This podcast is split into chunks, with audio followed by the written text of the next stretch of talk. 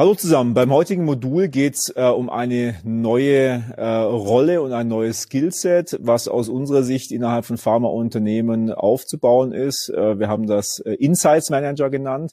Es geht um Themen wie äh, Datentöpfe zusammenbringen, Daten homogenisieren und vor allen Dingen auch Insights daraus äh, zu gewinnen, um nachher auch handlungsfähig zu sein.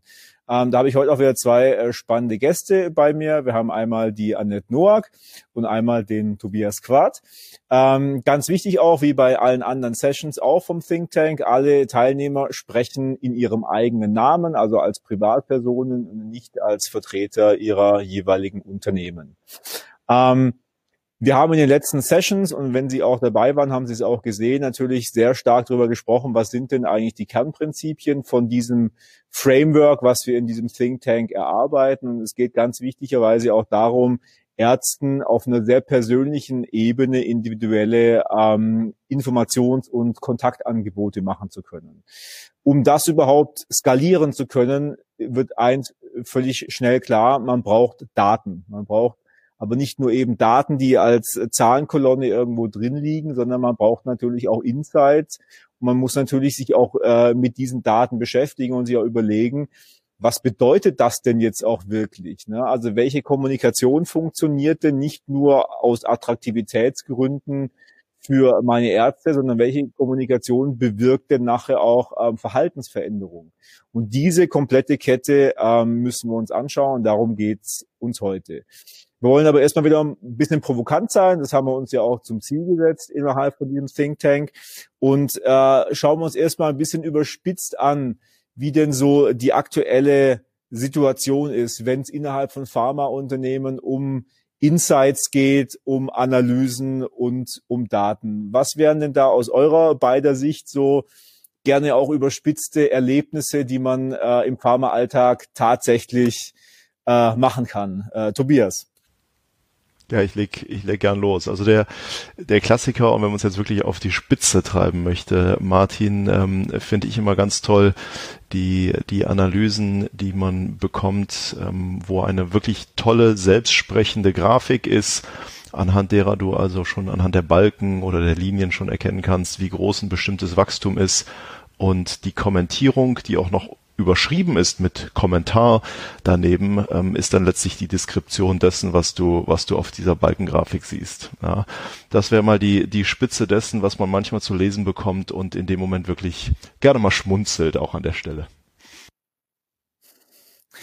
Annette, was hast du erlebt? Dem kann ich nur beipflichten. Also äh, gerade wie du wie du es beschrieben hast, ja, so dass dass man äh, dann gesagt bekommt, ja Kommentar 50 Prozent Wachstum genau. sieht man genau. in der Grafik, ja. Also interessant ist ja, woher kommt das? Was ist der Grund jetzt dafür, dass ich auf einmal so einen Riesenschritt nach vorne mache?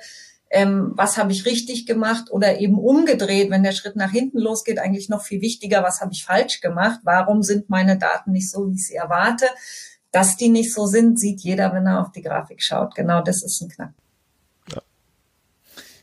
Also das habe ich in meinen ähm, persönlichen Terminen, die ich ja natürlich mit unseren Kunden auch hatte, auch schon einige Male erlebt. Äh, es werden natürlich dann sehr, sehr elaborierte Marktforschungsergebnisse vorgestellt mit bis hin zu, wenn unser Produkt ein Tier wäre, welches wäre es dann? Das heißt, da wird ja extrem viel Hirnschmalz und auch extrem viel Aufwand reingesteckt. Nur was ich auch schon offen sagen muss, habe schon einige Male auch erlebt, wenn, wenn man dann die Frage stellt, ja, was bedeutet das denn jetzt eigentlich und wie beeinflusst das jetzt eigentlich, was wir morgen äh, operativ machen? Da wird's dann relativ schnell dünn. Ähm, das, also das wäre so der, der Datentopf klassische Marktforschung, Marktanalyse. Ich habe das gleiche aber auch schon erlebt, wenn es äh, um einmal Traffic-Daten, Performance-Daten geht. Ne? Äh, Pharma schreit ja extrem nach, wir brauchen Daten, Daten, Daten. Ähm, auch da kommt es natürlich öfter vor, dass man nachher dran sitzt und vor lauter Daten gar nicht weiß, was bedeutet das jetzt eigentlich? Ne? Wie kann man da jetzt irgendwie Sinneinheiten rausziehen, mit denen man nachher auch seine Verhandl äh, seine, seine, seine, sein, sein Handeln irgendwie optimieren kann? Also es gibt überhaupt gar keinen Mangel an Informationen, an Analyse, an Auswertung. Es gibt aber einen absoluten Mangel an Insights, also an der Deutung von diesen ganzen Daten und Informationen. Ähm, wir haben uns natürlich die Frage gestellt, Warum ist das überhaupt so? Wie kommt es denn dazu? Ähm, Tobias, was ist denn da deine Meinung dazu? Ja, ich glaube, Martin, das sind wir zum Teil natürlich auch als Entscheidungsträger selber schuld, ne? weil wir genau das tun, was du vorhin beschrieben hast. Wir schreien einfach nach Daten, Daten, Daten, zeigt uns, wie sieht das aus, was könnt ihr noch aus den Systemen rausholen, was könnt ihr noch lesen, welche Daten können wir noch einkaufen, ähm, ohne vielleicht selber mal vorher auch genau die Frage zu stellen, die wir eigentlich gerne beantwortet haben möchten. Also ich glaube, zum Teil müssen wir uns an der Stelle auch einfach ähm, mal selber fragen, ähm, müssen wir nicht viel bessere Fragen stellen, anstatt immer nur laut nach Daten und Analysen zu rufen? Äh, Annette, dein Punkt dazu? Ja, also ich, ich glaube, um nochmal zurückzukommen auf das Beispiel mit dieser Balkengrafik, wo einfach nur gesagt wird, was man sieht in der Balkengrafik. Ich glaube, es liegt auch viel daran, welche Information derjenige hat, der mir diese Daten zusammenträgt, also diese Balkengrafik erstellt. Der schaut auf den Umsatz und sagt, äh, der Umsatz geht hoch. Der weiß aber gar nicht, was im Marketing getan wurde, um den Umsatz nach oben zu treiben. Das heißt, er kann eigentlich gar nicht mir eine, eine, eine Erklärung dafür geben, warum das so aussieht, weil er ja gar nicht das Wissen dazu hat und gar nicht die Verknüpfung machen kann. Und ich glaube, da haben wir eine große Krux eigentlich. Das heißt also, denen fehlt dann der tatsächliche Kontext auch. Ne? Also erstmal Kontext, bevor ich überhaupt anfange, irgendwas zu analysieren. Ne? Warum brauche ich denn diese Daten? Welche Schlüsse möchte ich eigentlich draus ziehen können? Bis hin zu nachher, wenn man dann irgendwelche Daten äh, und vielleicht auch Muster erkannt hat, die wiederum in den Kontext setzen zu können. Ja, und das ist aus dem Grund tatsächlich auch passiert. Und das ist natürlich in einer, sage ich mal, klassischen Organisationsform schwierig, wenn ähm, das eher eine lineare Kette ist. Ne? Es gibt einen Beauftrager, der sagt, ich brauche irgendwelche Analysen, dann gibt es jemand, der das macht und dann wird die Analyse nachher wieder weitergegeben, wenn sie fertig ist. Natürlich schwierig anhand einer linearen Kette immer bei allen Beteiligten diesen Kontext auch herzustellen. Das ist wahrscheinlich fast unmöglich. Ne? Und ich glaube, da müssen wir auch drüber nachdenken wie ändern wir eigentlich die Art und Weise der Zusammenarbeit? Also das klassische Pflichtenheft basierte Arbeiten, mach mir mal eine Marfo in die Richtung, das kann, glaube ich, nicht mehr funktionieren. Aber da werden wir heute auch dann drüber sprechen. Was uns da auch besonders wichtig ist, dass man auch alle Datentöpfe, die man zur Verfügung hat, auch zusammenbringt. Weil es gibt eben viele Analyse-Silos momentan. Es gibt absolute Kernkompetenzen in dem Bereich genau äh, zu messen, wie hat sich denn der Markt verändert. Ne? Also wie steigen und äh, sinken denn irgendwelche Absatzzahlen in irgendwelchen Marktsegmenten. Man ist ja auch als Pharmaunternehmen in der Regel sehr, sehr gut darüber informiert, wie jetzt äh, die Verordnungslage ist. Ich kann bis auf Regionen runterschauen und, und, und gucken, was wird mehr und was wird weniger verordnet. Und ich habe in Einzelfällen natürlich auch auf dieser Marketing-Ebene viele Informationen. Ne? Ich weiß auch, welche Kampagne wurde denn wie oft geklickt. Problem ist, das wird alles total separat voneinander betrachtet. Ne? Wenn ich in meiner Marktanalyse feststelle, meine Verordnungen haben sich verändert, sind hoch oder runter gegangen, äh, wäre es natürlich absolut sinnvoll, auch äh, zu wissen, ja, welche ähm, Kommunikationskampagnen habe ich in der Zeit eigentlich gefahren und Gibt es da vielleicht auch Ansätze, wo ich nachher reinbohren muss, um das besser zu verstehen?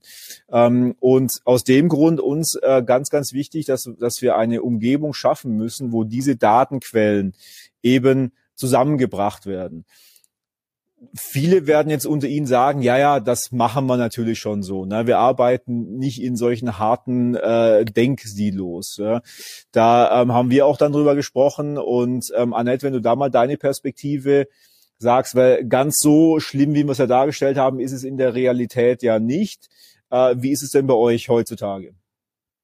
Ja, grundsätzlich äh, komme ich ja aus einem relativ kleinen Unternehmen. Das heißt, wir sind sehr agil. Wir haben äh, bereichsübergreifende Aufgaben auch und da verwischen halt oft auch so ein bisschen die Grenzen. Also da gibt's eigentlich nicht klare Grenzen zwischen Abteilungen. Äh, und es verschafft uns einen enormen Vorteil, ja. Dadurch, dass, dass wir klein sind, dass wir kurze Wege haben, ähm, dass die Teams zusammensitzen, so wie sie sich um die Produkte auch kümmern und, und da im Austausch sind, ja. Ähm, und, und auch, also wir haben auch äh, natürlich eine Position einer, einer, eines Analysts, ja, der sich die Daten anschaut und hineinschaut. Ähm, und da sind wir eben bestrebt, diesen Analyst mehr und mehr mit einzubeziehen in das tägliche Geschäft, in die Dinge, die wir tun, dass wir in Austausch gehen, dass er eben nicht nur die Daten abliefert, sondern dass wir gemeinschaftlich die Daten diskutieren. Und wir schauen, dass, dass eben der Analyst versteht, was die Daten aussagen, versteht auch, was er vielleicht für Fragen stellen muss, wenn er ein bestimmtes Pattern sieht, so dass er hoffentlich in Zukunft dann auch mehr proaktiv und allein loslaufen kann und eben mit einem Gesamtbild dann kommt und nicht eben nur noch mit, mit, mit seinen Einzeldaten, sondern eben hergeht und, und den Tendermanager fragt, hat da ein neuer Tender gestartet? Kann das der Grund sein dafür? Oder eben mit dem Produktmanager direkt auch nochmal spricht und sagt, ähm, hast du da eine Kampagne gestartet? Schau mal, die, die Daten, die gehen hoch oder was auch immer. Also, dass wirklich ein proaktiver Denkprozess ausgelöst wird, eben wenn die Daten kommen und nicht nur einfach die Daten in Diagramm gepackt werden. Da hat sie aus unseren Gesprächen ja auch ähm, gezeigt, dass ihr beide da sicherlich auch schon eine gewisse Vorreiterrolle habt. Das hat sich für mich schon relativ vorbildlich angehört, wie ihr da arbeitet. Ähm, Tobias, ihr habt natürlich auch noch ein bisschen eine andere Situation bei euch. Äh, ihr habt auch da ja dedizierte Rollen. Du hast aber da ja berichtet, dass du natürlich auch ganz äh, bewusst entschieden hast, dass du genau dieses Thema bei dir auch intern fördern möchtest. Kannst du mal beschreiben, wie du das bisher machst? Genau, also bei uns ist die Hintergrundsituation ein bisschen andere als ähm, bei Annette im, komme aus einem großen Unternehmen, wo es eine große Marktforschungsabteilung gibt mit, mit vielen Marktforschern, ähm, die sich dann teilweise auch dezidierten ähm, Themen eben widmen. Ähm, und die sitzen halt nicht so nah am Business dran, ähm, wie man das dann eben, wie es Annette gerade beschrieben hat, wie es in der kleinen, agileren Organisation der Fall ist. Das heißt also, wir müssen ganz bewusst hier genau ähm, da die, die Arbeit, die Zeit, die Energie reinstecken, die Leute zusammenzubringen. Ja, ähm, was noch dazu kommt, ist, dass die, dass die Marktforscher natürlich unterschiedliche Hintergründe haben. Ähm, ich sehe viele Marktforscher, die kommen selber aus Marktforschungsunternehmen, aus Agenturen und bringen letztlich das technische Know-how mit, wie Marktforschung geht. Ähm, wir haben aber auch seltener mal Marktforscher, die waren früher ähm, selber Vertriebler, die waren Marketeers. Ähm, wir haben Marktforscher, die ähm, einfach einen anderen Hintergrund mitbringen, denen fällt es natürlich auch leichter, den Schritt aufs Business zuzugehen und zu sagen, hey komm, lass uns mal zusammensetzen und mal gemeinsam auf die Daten gucken, um rauszufinden, was lesen wir eigentlich da drin. Das ist, glaube ich, noch ein ganz, ganz wichtiger Hinweis. Äh, danke, Tobias. Da werden wir nachher nochmal genauer drauf einkommen. Das heißt, was wir Ihnen heute mitbringen, sind eigentlich so zwei Sachen. Das eine ist eine Rollenbeschreibung. Ähm, äh, wir haben sie Insights Manager getauft. Äh, das sieht man jetzt hier. Ähm, das ist unser Entwurf für eine, sag ich mal, vielleicht auch Job Description oder zumindest mal für ein Skillset. Ganz wichtig ähm, zum, zum Verständnis bei allen Rollen, die wir in diesem Think Tank vorstellen. Das sind in der, in der Regel keine ähm, Job-Title in dem Sinne, dass man sagt, das ist halt eine Person und die macht halt nur das, die, die ist das jetzt, sondern wir denken eher in das ist eine zusätzliche Rolle, die man halt auch ähm, ausübt. Das ist das eine. Und das zweite, äh, was wir nachher auch äh, noch genauer beschreiben, ist, wie funktioniert eigentlich diese Arbeitsweise der Zusammenarbeit. Ne? Tobias hat es gerade schon, schon schön gesagt wir werden damit nicht erfolgreich sein, wenn das ein Analyst ist, der irgendwo im Keller sitzt und jetzt irgendwie nur alleine in, in, in seinen Daten rumgräbt. Das kann nicht funktionieren. Ne? Also schauen wir uns mal diese, diese Rolle zuerst mal an, dieser, dieser Insights Manager. Ne? Sie sehen es ja hier auch auf dem, auf dem Screen ähm, um, um vielleicht mal so ein bisschen genauer ähm, ein Bild zu malen, wie diese Person und diese Rolle nachher auch arbeiten soll. Ne? Also ganz wichtige Aufgabe oder Mission dieser Rolle ist es dann wirklich aus Daten Erkenntnisse zu, zu ziehen. Ne? Also nicht nur Daten aufzubereiten und die dann irgendwie weiterzuleiten, sondern so weit gilt der eigene Anspruch an diese Rolle, sagt, ja, aber ich muss mich selber fragen, was heißt denn das jetzt eigentlich? Ne? Also eigentlich ist es ein No-Go, einfach nur Daten und Graphen weiterzuschicken und jetzt äh, die Aufgabe äh, der Analyse und Bedeutungssynthese jetzt jemand anderem auf den Schreibtisch zu legen, sondern das muss tatsächlich Aufgabe dieser Rolle werden, ne? also von End to End, ganz, ganz, ganz wichtig. Ne? Was wir da auch er, ähm, erkannt haben, dass das tatsächlich auch ein Kreativprozess ist, also total paradox eigentlich, ne? wenn man sagt, die, die Datenmenschen, die man sich ja so vorstellt, sind ja in diesem Disk-Modell da die, die ganz blauen. Ne? Die sitzen da wirklich da und bohren da nur in die absoluten Details rein.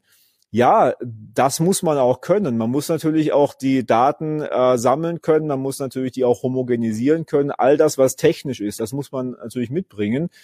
Gleichzeitig, die Kunst fängt dann an, wenn man die Daten vor sich liegen hat, ähm, darüber nachzudenken, ja, was heißt das jetzt?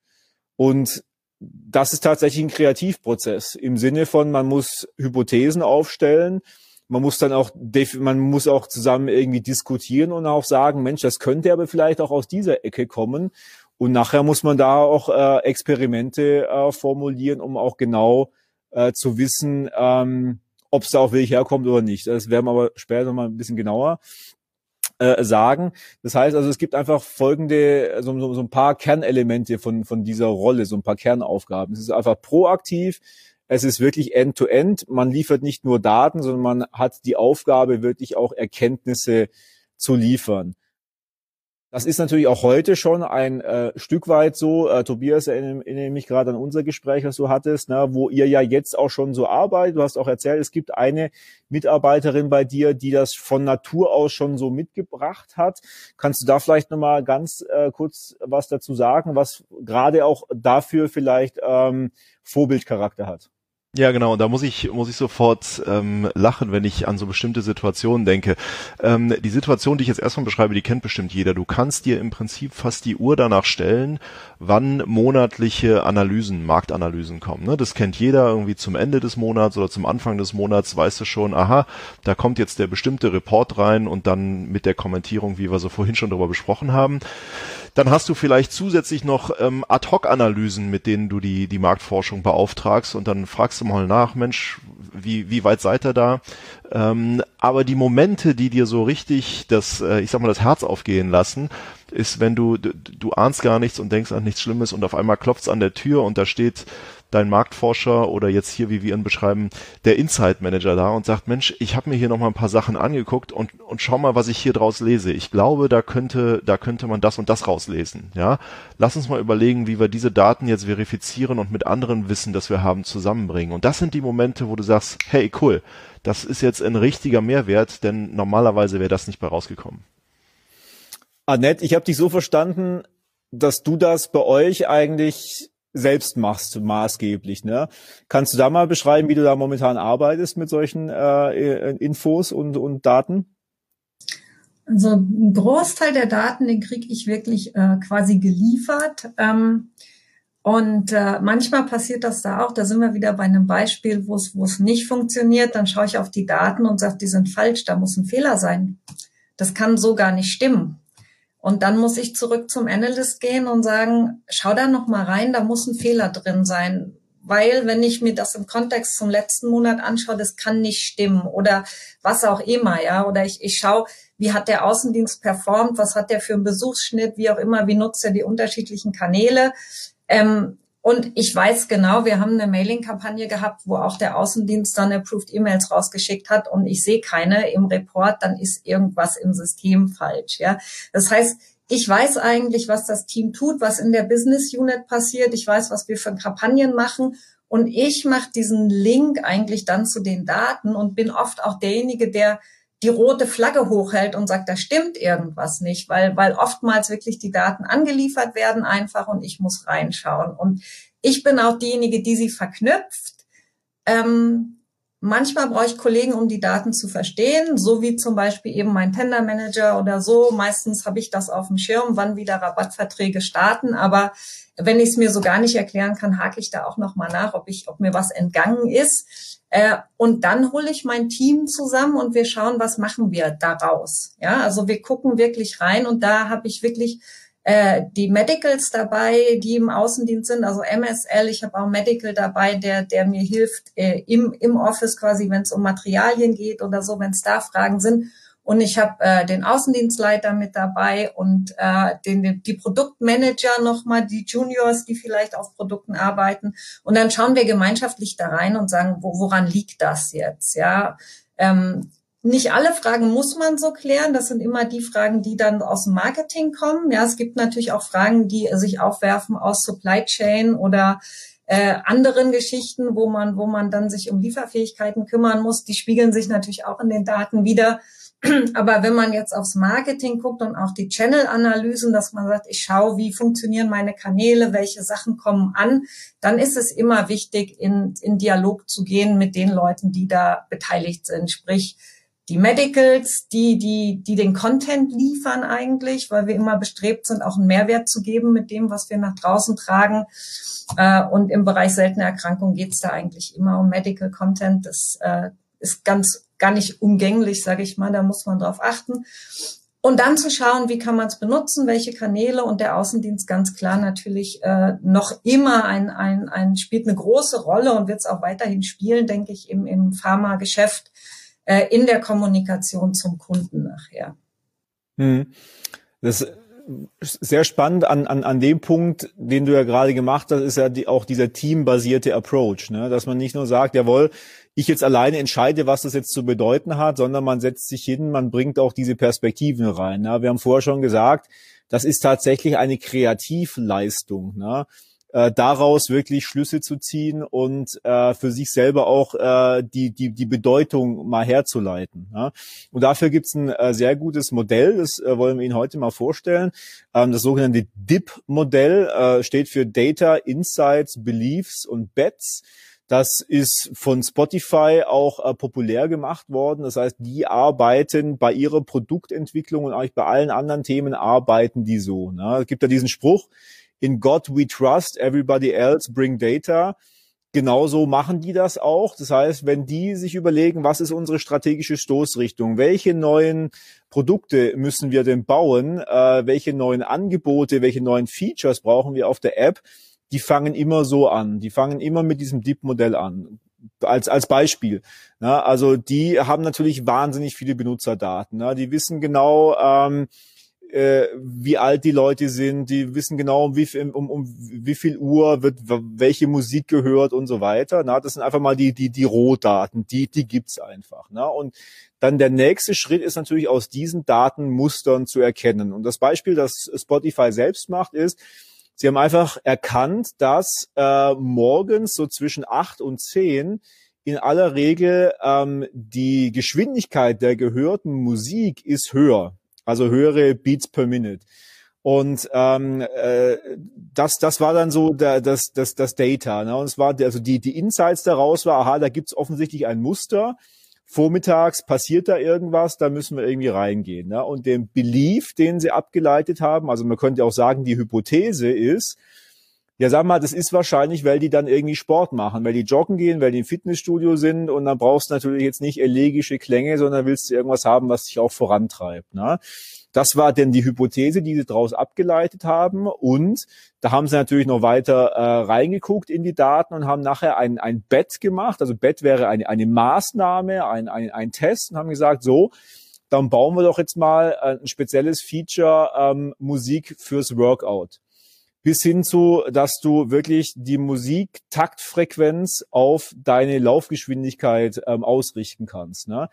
Und das hat extrem gut funktioniert. Und das ist ein perfektes Beispiel für dieses Deep-Modell. Und das passiert natürlich nicht nur, dass es einer macht, sondern das machen die im, im ganzen Produktteam. Das machen die mit Geschäftsführung, mit, mit allem. Und vielleicht mal das als auf, auf den Pharma-Kontext zu übertragen. Ne? Man hat ja wahnsinnig viele Datenmodelle. Und ich glaube, die Aufgabe ist es jetzt, wirklich sich gemeinsam regelmäßig hinzusetzen, in die Daten reinzuschauen, zu sehen, Mensch, da haben wir irgendwie einen Verordnungspeak. Was haben wir denn da gemacht? Ja, da haben wir jetzt in speziell dieser Region haben wir mal eine spezielle Kampagne gefahren. Da haben wir sehr stark auf dieses Informationsteilchen einbezahlt. Ne?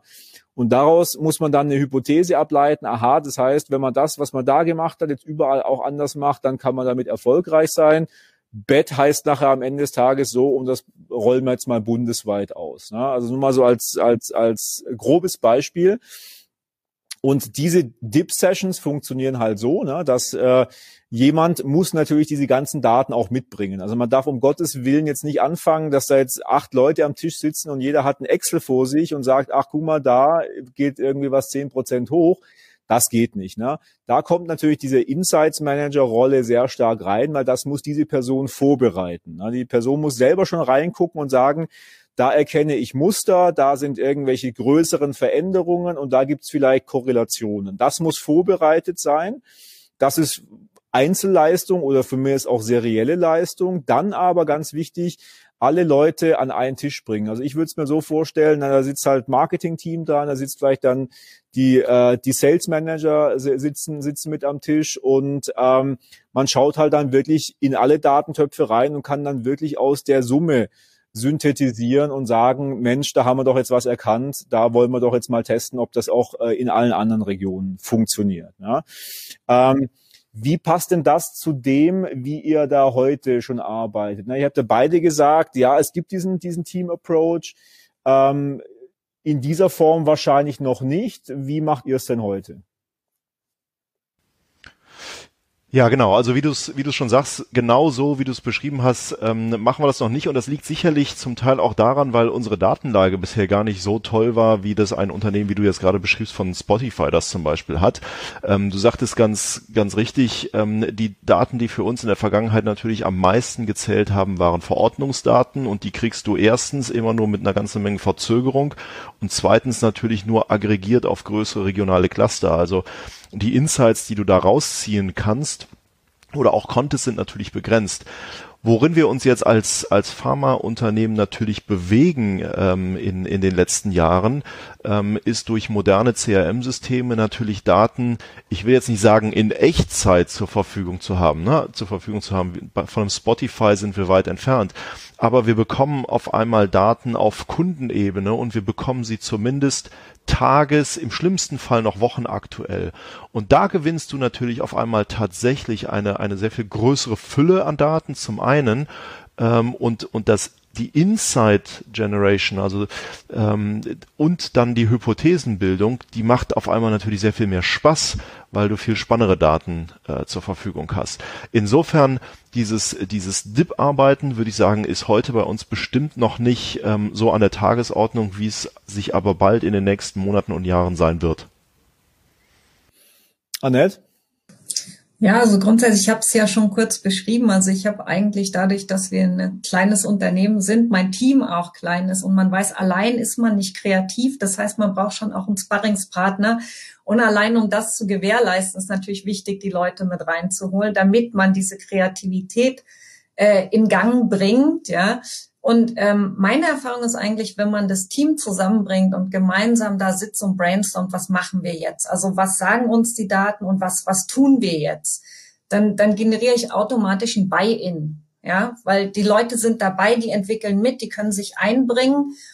Und wenn es dann in die Maßnahmen geht, die wir daraus ableiten, dann stehen die vollkommen dahinter und haben auch selber eine Motivation, diese Maßnahmen dann so gut wie es geht umzusetzen um im Umkehrschluss wieder zu schauen, wie verändert sich eigentlich unsere Messgröße, wo wir am Anfang angefangen haben. Und das, das Schöne daran ist eigentlich, dass dann ein KPI am Ende keine Angstgröße mehr ist, an der ich gemessen werde, sondern der KPI wird eigentlich ein Fun-Faktor, weil ich den stetig verbessern kann und genau weiß, welche Stellschraube drehe ich eigentlich, um dahin zu kommen, wo wir am Ende stehen wollen. Das ist ein, ein geiler Satz. KPI als Fun-Faktor, nicht als Angstgröße. Wirklich super. Ich fasse nochmal zusammen. Was sollten Sie aus diesem Modul heute mitnehmen äh, zu dieser äh, Rollenbeschreibung, zu diesem neuen Skillset ähm, Insights Manager? Ähm, also es geht eben erstmal darum, alle Datentöpfe so gut es geht zusammenzubringen, um ein ganzheitliches Bild äh, zu haben und nicht immer nur in einzelnen Dingen äh, rumstochern zu müssen. Das zweite ist, proaktiv sein. Ne? Nicht nur dann auf Insight-Suche gehen, wenn man irgendwo Red Flags hat, wenn irgendwo was nicht stimmt, sondern das eigentlich immer zu machen, um sich auch verbessern zu können.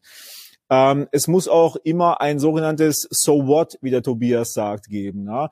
Also das heißt, man darf keine Analyse machen, ähm, von der man nicht nachher weiß, ja, wenn wir die Daten haben, welche Entscheidungen können wir denn auf diese überhaupt basieren? Es muss immer in Richtung Actionable Insights gehen. Es darf nie true but useless werden. Ähm, es ist eine Teamaufgabe. Ne? Keiner kann das alleine, weil keiner kann alle Perspektiven und auch alle kontextuellen Informationen in sich tragen, die es dafür braucht. und im Team macht es einfach wesentlich mehr Spaß, weil es ist halt eine Kreativleistung.